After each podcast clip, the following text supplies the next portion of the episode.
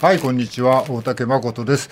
今日は12月の22日金曜日。今日のパートナーは？室井ゆずきです。私の横には？こんにちは。文化放送アナウンサー鈴木純子です。えー、そして金曜日は？はい青木治です。よろしくお願いします。はい。各地は雪の情報がすごいね。あちこち。新潟が特にすごい。新潟も。うん。今日村井どっから帰ってきたの？新潟で新潟。雪？どう？すごいよ。すごい。うんすごい。すごい。どうなってんの？いやだからもう長靴じゃないと歩けない感じ、あああ今日だからもうずれないように、そーっと車に乗って、うん。ギリギリブーツだけどもう、ん。無理だね。あの駅から、うん。駅の構内歩くとかじゃないと、ちょっと外出るとしたら長靴じゃないと、転んだ？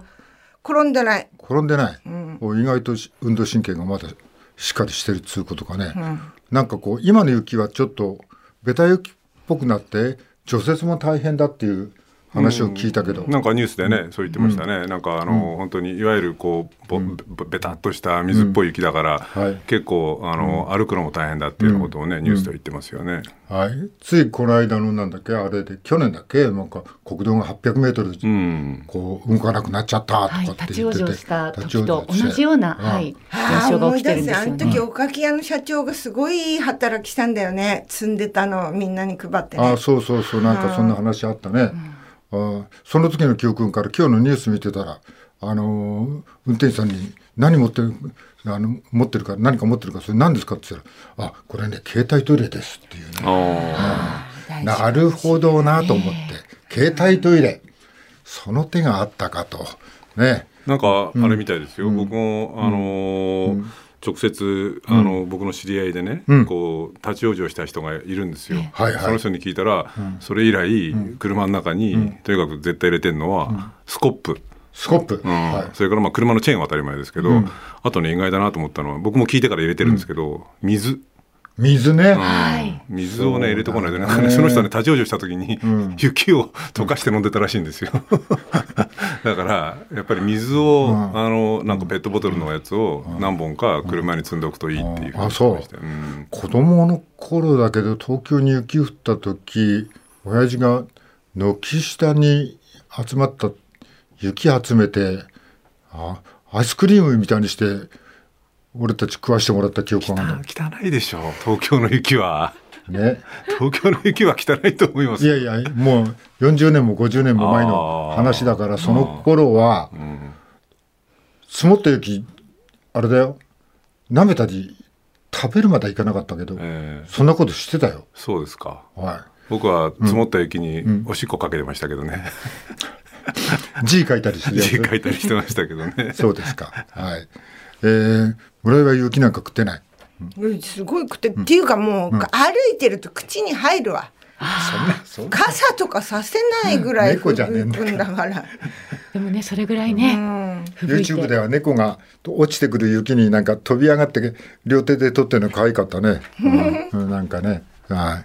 あでもあれですよね、あの僕田舎長野なんですけど僕の実家はあんまり雪降らないんですけど、僕新潟に1年暮らしたことあるから、はい。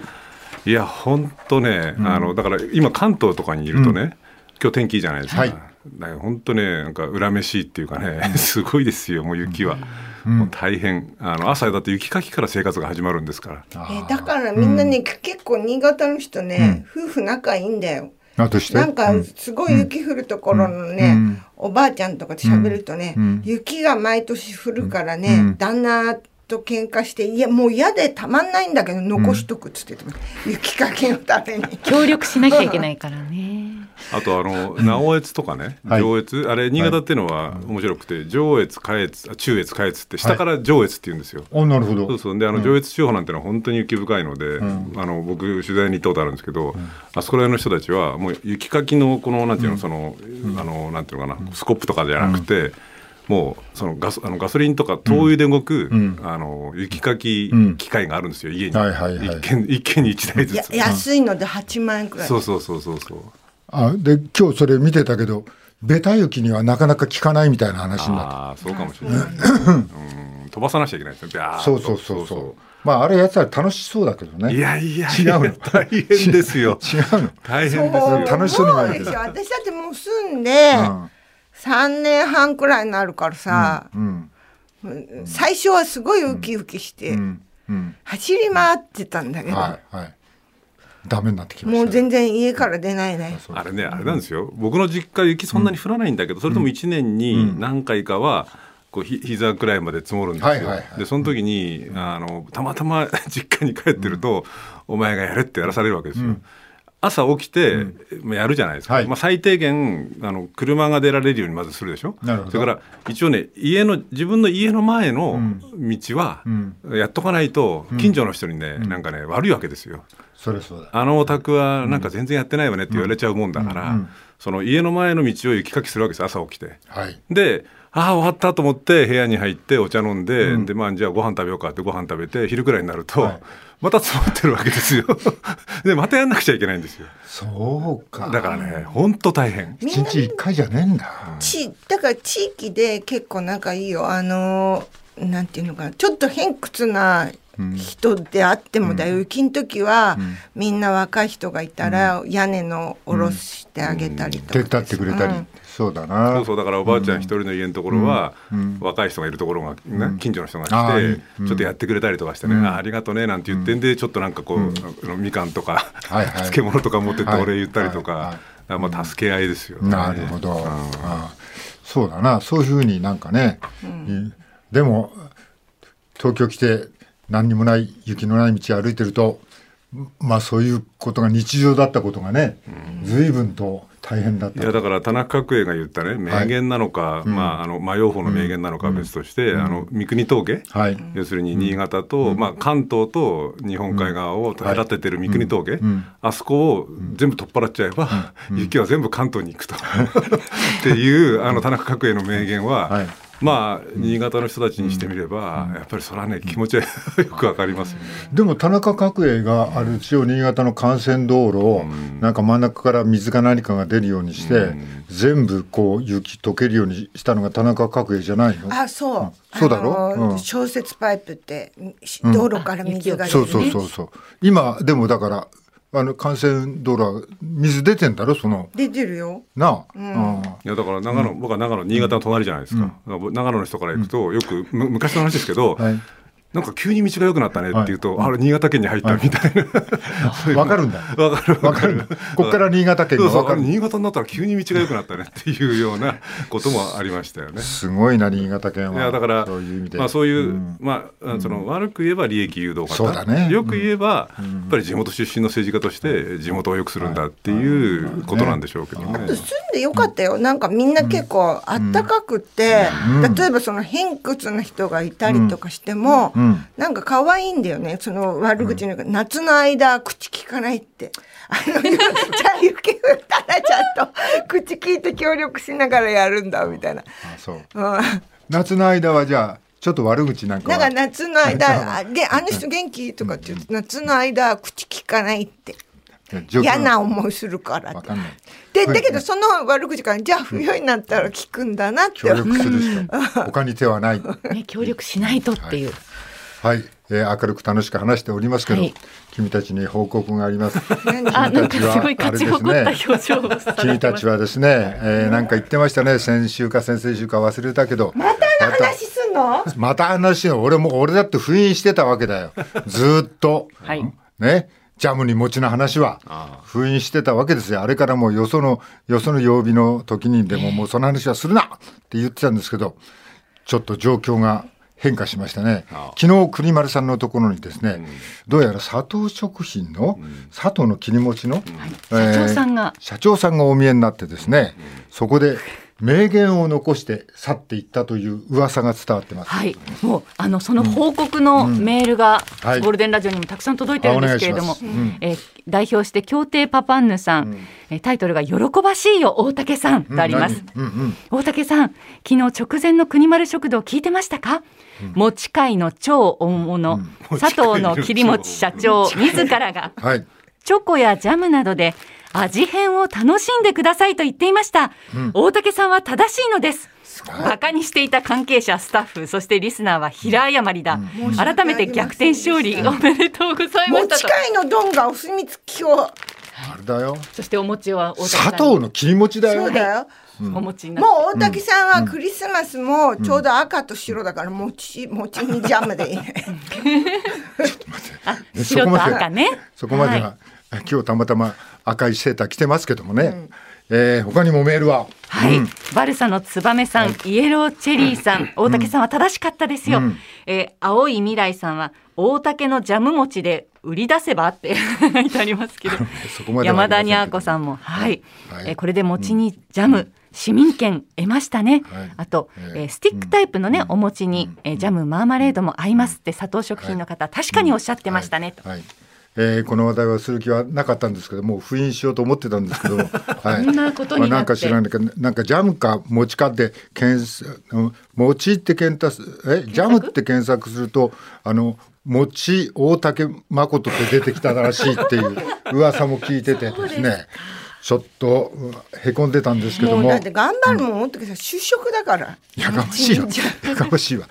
それで、え、それ一番最初のメールに、他の人はなんか、謝った方がいいんじゃないですかだみたいな。から申し訳ありませんでした、はい。いや申し訳ありません。これあれなんですね、佐藤食品さんって新潟なんですね、本社がね。あ、そうなの？ううん。んいやでね僕はね、あの申し訳ない謝ろうと思ったんですけれども、うん。おおおお 思ったんですけれども、あの今日あの打ち合わせで文化放送に来てみたら、勝ち誇ったように、その大竹さんの机の上に、この佐藤の切り餅、はい。スティックタイプのねやつがあって、はい。でこれ見たんですよ。はい。はい。見るとね、えこの食べ方のおすすめの食べ方が書いてあるんです。え、はい。あ、え、そう。おすすめの食べ方が、ね、そんなこと書いてある。書いてあるんですよ、おすすめの食べ方。のトップに書いてあるのが、ハムチーズ巻きって書いてあるんです これは青木さんの勝利ってことを言いたいんですか？さあれなの？負けず嫌いなの、これ僕がおすすめしたのがこのハムチーズ巻きが佐藤食品がさんが勧めている一番こうスタンダードで美味しい食べ方なわけですよ。でね、ん。で、ん。これいくつか書いてあるんですよ。ハムチーズ巻き、海苔巻き、それからコーンスープ漬け餅。これ僕やったことない。コーンスープにつけて食べると美味しい。らしい、はい。それから漬けあんこ。うん。っていうのがありますよ。この4つがおすすめで書いてあるあるでしょ、うんだけどジャムはないんですよ。ジャムは。印刷されてはいないこれ何？つったあれだろ？あの、これスティックタイプだろ？スティックタイプ。俺な、スティスキッな、スティ言えねえじゃない。スティックタイプ？それはち違うよ。それはねなんで書かなかった？王道すぎるからなの餅にジャムはきっとそうに違わない。そうなんだ。至高の餅って書いてある黄金餅をこれはあれだよ。切り餅タイプだよ、切り餅タイプの裏には青木さんなんて書いてあると思いますか？美味しい煮方？煮方？煮方？煮方ね。煮て食べたりとか沸騰したら焼いたり弱にして2分ほど煮てください。ジャムとは書いいてないでしょ？ジャムとは書いてない。かいやだから佐藤食品の社長さんにうん。これからだからもしあれだったらここにやっぱりジャムって書いてもらった方がいいんじゃないですか？陳情しに行くの？え？俺が？陳情しに。やっぱりジャムって？そうそうそうそう。いやいやいや。大竹さんおすすめとかって言って。いやいや、いや、そう、でこれはね商品としてはね、そういう浸透した感じしてる。本人がジャムはありだって言ってるわけだよ。分かった。え？わかりました。じゃあ完全世界の佐藤が。世界かどうか知らない完全否定したことについてはお詫びを申し上げます。あよしよしよし。しかし、はい。僕のハムチーズ巻きが トップになっているっていうのだけは復元させていたそれだきます。はねスティックタイプに限りだから。こっちよし、こっちには書いてないわけ。それはね。こっちには煮てくださいって書いてあるわけだから。そうか佐藤食品さんって新潟なんですね。やっぱり米どころだってことなんでしょうね、きっとね、はい。えー。はい。あすえごい、ー、あの、えー室井、今年の正月は、やっぱし、ジャム餅から、やっぱし、謝ったから、謝ったからには、そうにと、あとはきな粉と、あとヨンちゃんは絶対にお汁粉食べたがるからお汁粉。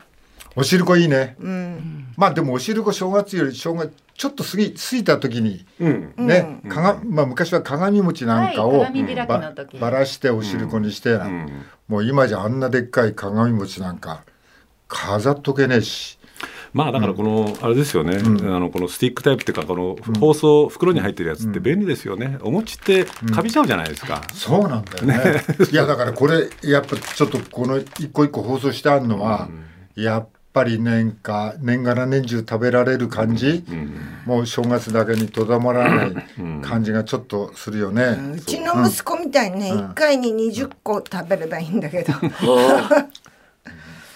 そうなんだよね。来るっつってたからいっぱい買ってたね村井さんは一回に何個ぐらい今そんなに食べる？3つ。三つ。この間だけどつきたてのは美味しくて4つ食べちゃう。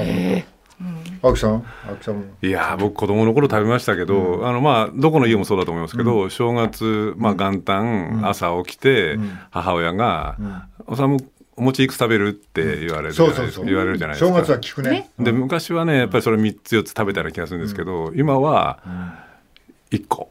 一個？一個まああので僕ねあのねこのこうお雑煮のお餅も好きなんですけどあの汁が好きなんですよ。あ雑煮のね。そうそうそうそう。だから汁の香りはするけど、お餅はそのままにしといたりとかして、餅は1個かもしれないですね。あの大きい声じゃ言えないけど、はあ同じです。餅は一個で、餅はえ一個。ーうちはあの透明なおすましですけども、そうそうそううちもそうですね。おすましの汁のおかわり、うん。だしのおかわり、そうそうそう。これはします。そうそうなんですよ。うん。おね餅は1個かなと思はいってるんですけど、。でもね本当に餅もねご飯もそうだけど、もう子供たちとか孫たちとか、みんなが餅いくつって聞くとみんな一個ね。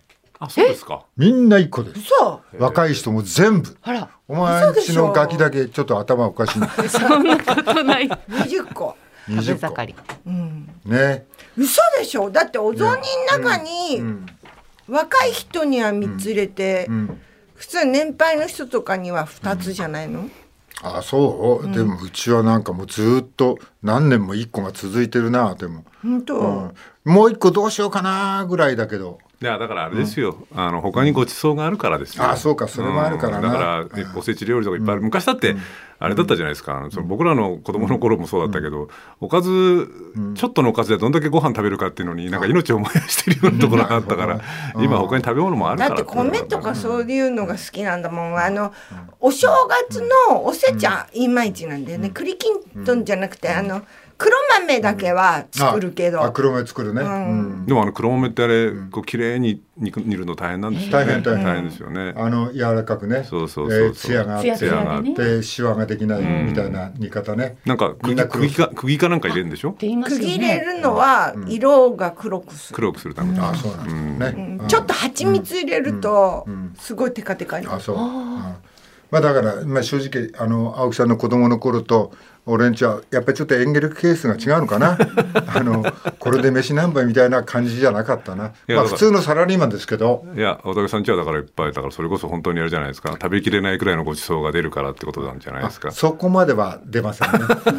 そこまでは出ませんね。まあでも今、うん。おせち料理もね、なかなか作るのも大変だし、あの子供や家族がたくさんいたらね、たくさん作りますけど、今はそんなに意作らない味があるんだよね、それはやっぱりなんか、子供がいたらちょっとずつでもそのおばあちゃんちとか行って、ちょっとずつでもあると意味があってそれは教えたい受け継うんがれていくし、あのうんちょっと自慢ですけども、ん。まあ俺の作るコロッケはうまいっていうのは昔から言ってますけど、正月はねうちは先祖から先祖から代々ね、あのキャベツをたくさん切ってね、そこにですね薄く切った焼き豚を乗せるんです。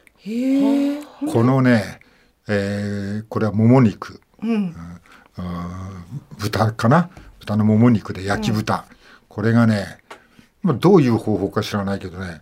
まあよそのなんかあの中華で行くとなんか油がうわーってついたちょっと厚切りタイプがみんなね、美味しそうに食ってるけどね。うちは全然違って、あの脂身の本当に少ない。それを本当に薄くスライスするんですね。キャベツの千切りでいいキャベツの千切り。千切りをバーッとしてその周りに囲むように、えー豚肉の焼き豚を細ものすごいほ薄く切って、これがね止まらないくらい、へえ、はい。うまそう、えーキャベツもねこんなたくさんあるかこんな料理で男は参るね。らはいそうです。ありがとうございます。大竹さんの料理本ですね。はい、もうあの廃盤で廃盤かなんか知らないけど今どうなってるか知らないけど。まあそんな感じでねもうこの年の瀬あと10日もない。はい。ねこれでみんな今年をまあなんとか乗り切んなくちゃいけないね。あ早かったわ。ーうん。なんかこの間うん。正月だった気がすんだよね、早いですよね、まあ、前も言いましたけどね、年取ってくるとだんだん早くなってくるし、まあでもね、雪降ってる人たちのところは本当大変なんでね、なんかこうね、怪我とかされないように、はい。うん。明日までね、大雪となるところがありそうです。さあ純子さん。はい。えーまずニュースは朝日新聞からです。はい。えー政治資金の国会議員アンケートを朝日新聞社が取りました、ん。えーパーティー券収入の取り扱いや政治資金の制度のあり方を尋ねるアンケートだったんですが、回答した、えー方の7割にあたる288人が政治資金の透明性を高めるため、政治資金規正法を抜本改正すべきだとしましたが、はい。えー回答率自民党は22%、えー自民以外の議員が92%と回答率にも大きな差があったということですね。えー自。民党が何パーセントだって回答したのが。22%ですね。はい。はい、えー国会議員のアンケート、はい。ね。えーっとこの政治資金の透明性を高めるために政治資金規正法を抜本改正するべきか。アンケート、はい、えー、288人。わからない。79人いいえ13人。俺はちょっとだけこの疑問があるんですけど、このアンケートね回答率は自民は22%、はい。かなり低いと。でなぜ回答しなかったのかなっていう疑問が一つ、もう一つは回答した人のうちわからないが79人、ちょっと俺は理解できないんだけど。これだけどさ、バッジつけてるんだから、誰が回答して誰が回答しなかったのか、誰が「はい」って言って誰が「いいえ」って言って誰が「わからない」って言ったのかっていうのは、はい。それこそが記事にすべきことだと思うけど、あーもう一歩踏み込んでね、はい、ただこの「わからない」って答えた人はどういう意味かなと俺思うわけよ。うん。この分かりやすい問題ですよね、これ。うんこう政治資金ね、どうしますかって言ったら、あのーあれですよね。国会議員711人を対象にパーティー券収入の取り扱いや政治資金の制度のあり方について尋ねてるわけでこれに対してわからないっていう回答が、まあ、全然理解できないんだけど、まあこれ、あの今室井さんが言ったそのね個別の議員をもうちょっと明らかにするべきだっていうのは全くその通りでなんだけど、まあ朝日書いてるのは、えーまず問題なのは岸田文雄さんからは首相からは回答がなかったと。ずる。それから五人衆と言われる、まあ、松野前官房長官、高木前党国対委員長、それから世耕えー前えー参議院幹事長、それから萩生田さん、えー西村さんの、まあ、いわゆる五人衆からも回答がなかったということですよね。でまあ、ちょっとその逆しげにというか、まあ言えばね、それは回答できないんだろうなと、なぜなら自分たちが、はい。まさにその当事者だからっていうところもあるんでしょうけれども、だったらさ、こう分かりませんってできませんって、回答できませんって、だから、これ違う「はい」か、そっとしといてください」かじゃないの。それだと「いいえ」とか「わからない」って答えた人は「そっとしといてください」って言いたかったんじゃないの？そっとしといてください。じゃあ、そっとしといてくださいのアンケートを取るで、そっとしといてくださいって、もっと言えば、探さないでくださいっていう。いやだからこれね、そこにだから今回の問題の本当深刻さっていうのがあって、はい。まあ例えばこれまでもやっぱり政治と金っていう問題は本当に何度も何度も議論になって、まあ、そのたんびに政治資金規正法が強化されたりしてきたんだけれども、はい。今までのケースって要するにその、まあ、一部のけしからん議員だったりとか、あるいは実力者と言われる人がこう賄賂もらいましたとかっていう政治と金の問題だったんだけど、今回に関して言うと。はい。自民党ぐるみで、あるいは少なくても自民党最大派閥の安倍派ぐるみでやっていたっていうことなので、要するにもうこの人たち答えられないわけですよ。答えた瞬間に 自分が悪かったってことになっちゃうので、はい。だからこうそういう意味で言うと今回の問題の悪質さっていうものが組織ぐるみの悪質性っていうのがよく表れているし、もう一個はねこれ、僕政治記者じゃないんですけど今回あのいろんなこう政治記者の書いてる原稿を読んだんですけれども、はい、リクルート事件の時なんかはね、うん、当時自民党の若手議員だった竹村正義さんなんかが、これはまずいと。このままいったら本当にその政治に対する信頼が地に落ちると。はい。でだからこれなんとかしなくちゃいかんって言って、うん、まあ、その規制法の改正議論なんかを、はい、むしろそういう若いこう議員なんかから声が上がったんだけれども、うん、今回その声も上がらない。っていうね、はい、確か青年部もありますよね。そうなんですよ、うん、だから若い議員だったりとかからねこうそういうようなこう本当に志のある声が出てこないっていうこの今の自民党っていう政党のね、こう問題点っていうものもちょっと浮かび上がってくるのかなっていう気はしますよね。まあでも、こうこういう派閥が聞かされると青年部の人たちも入った途端に派閥に入るわけだから、入った途端にオルグられていくわけだから、その時点で声がもう上げられないよね。っていうのもありますし、うん、安倍派に関して言うとね、僕、結構大きかったなと思うのは、かつてと違うのはね、中選挙区制から小選挙区制になって、要するに党執行部がこう小選挙区なんで、自民党から1人しか出ないわけですよね。はい、で特に2012年の選挙もそうだったんですけれども、安倍さんが復権をして、その選挙で、いわゆる安倍チルドレンっていうのが大量に生まれるわけですよ。つまり党の執行部がこいつって言ったらもう事実上当選しちゃうような、うん、ある意味、まあ、ちょっと失礼ですけど、うん、質のあまり良くないような人たちが大量当選して、うん、そういう連中が魔の難解生なんて言われるいろんな事件を起こしてきたわけですけれども、そういう意味で言うと特に安倍派なんかはそういうチルドレン的な人なん。かは、まさに大竹さんがおっしゃるように。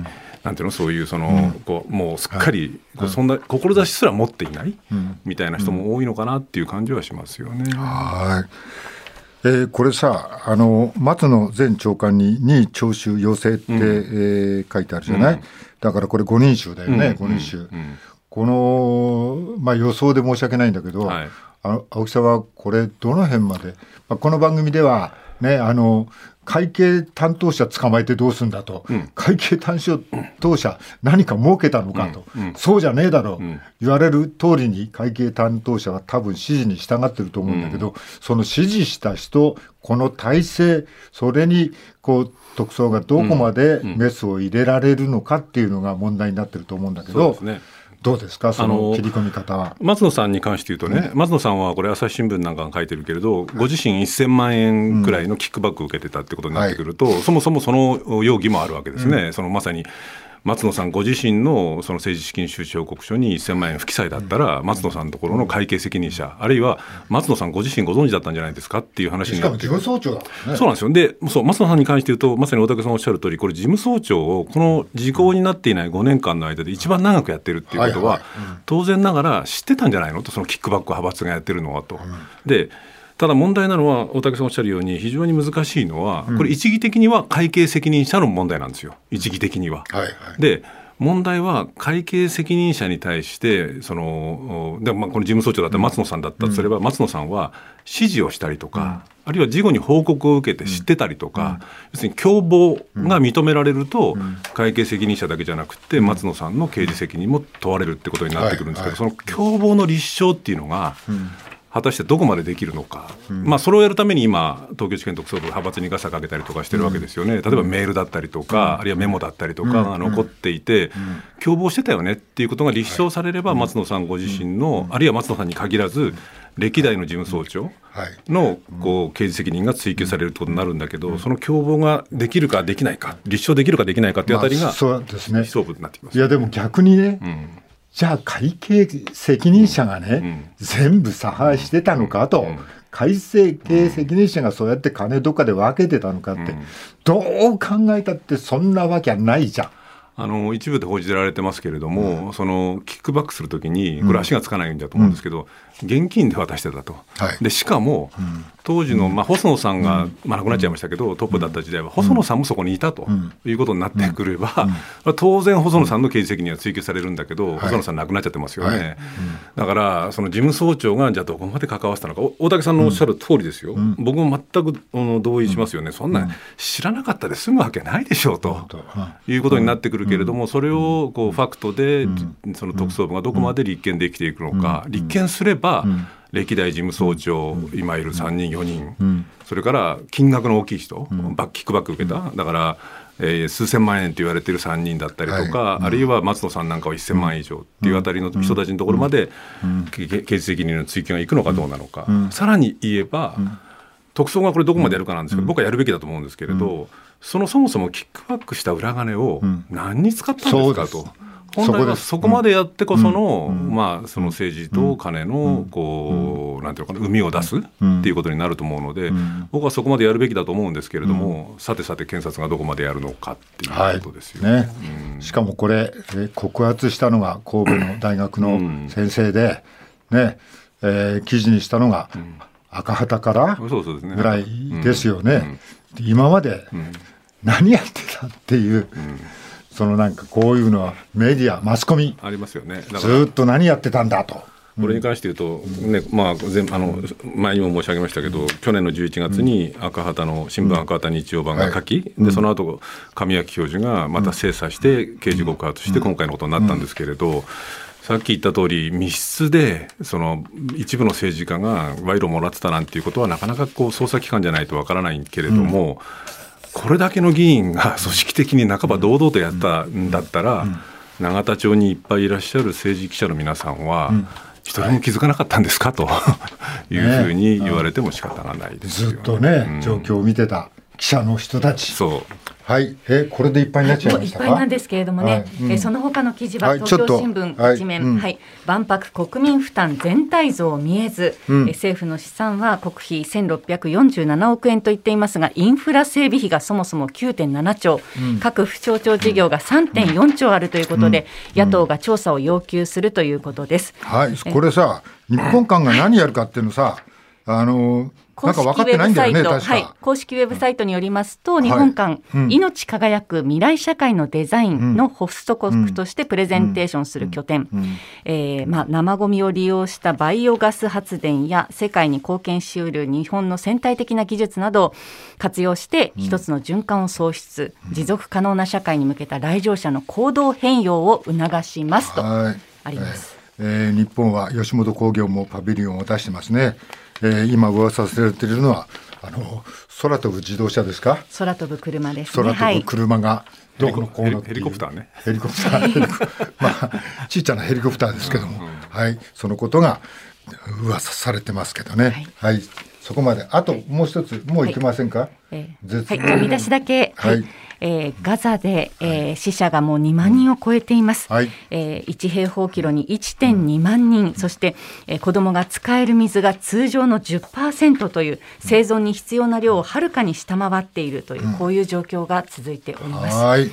2万人のうち8000人が子どもだというふうに、えー、聞いております。さあ今日も始めましょう。